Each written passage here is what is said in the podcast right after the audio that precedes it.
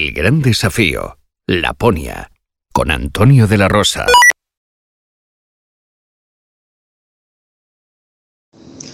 Bueno, pues al final conseguí llegar en 27 días, 9 horas y más o menos 30 minutos. La verdad es que estoy súper contento. Eh, ha sido duro, y más incluso de lo que en un principio pensé, pero bueno, la verdad es que tenía esa espina clavada del año pasado que me tuve que retirar por, por congelaciones en tres de los dedos de los pies.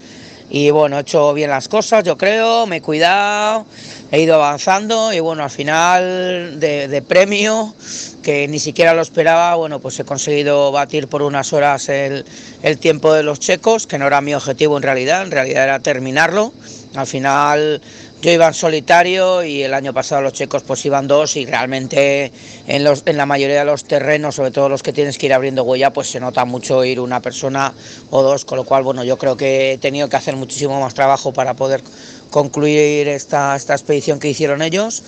Pero bueno, eh, el resumen final es que que bueno, también el, haber tenido a gente que me ha estado siguiendo por redes sociales, que me habéis escuchado por la radio, que os habéis descargado el podcast, la verdad es que todo esto también me ha dado alas y, bueno, ahora a pensar en próximos retos, a asimilar este, a disfrutar, a tomar unas cervezas con los amigos cuando llegue a Madrid, que ya, ya tengo ganas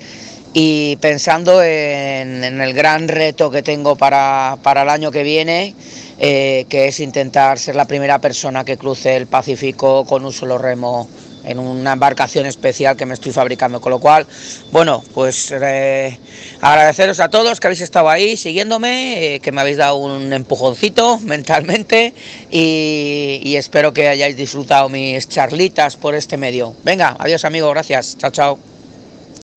Mañana, otro capítulo más de El Gran Desafío, Laponia, con Antonio de la Rosa.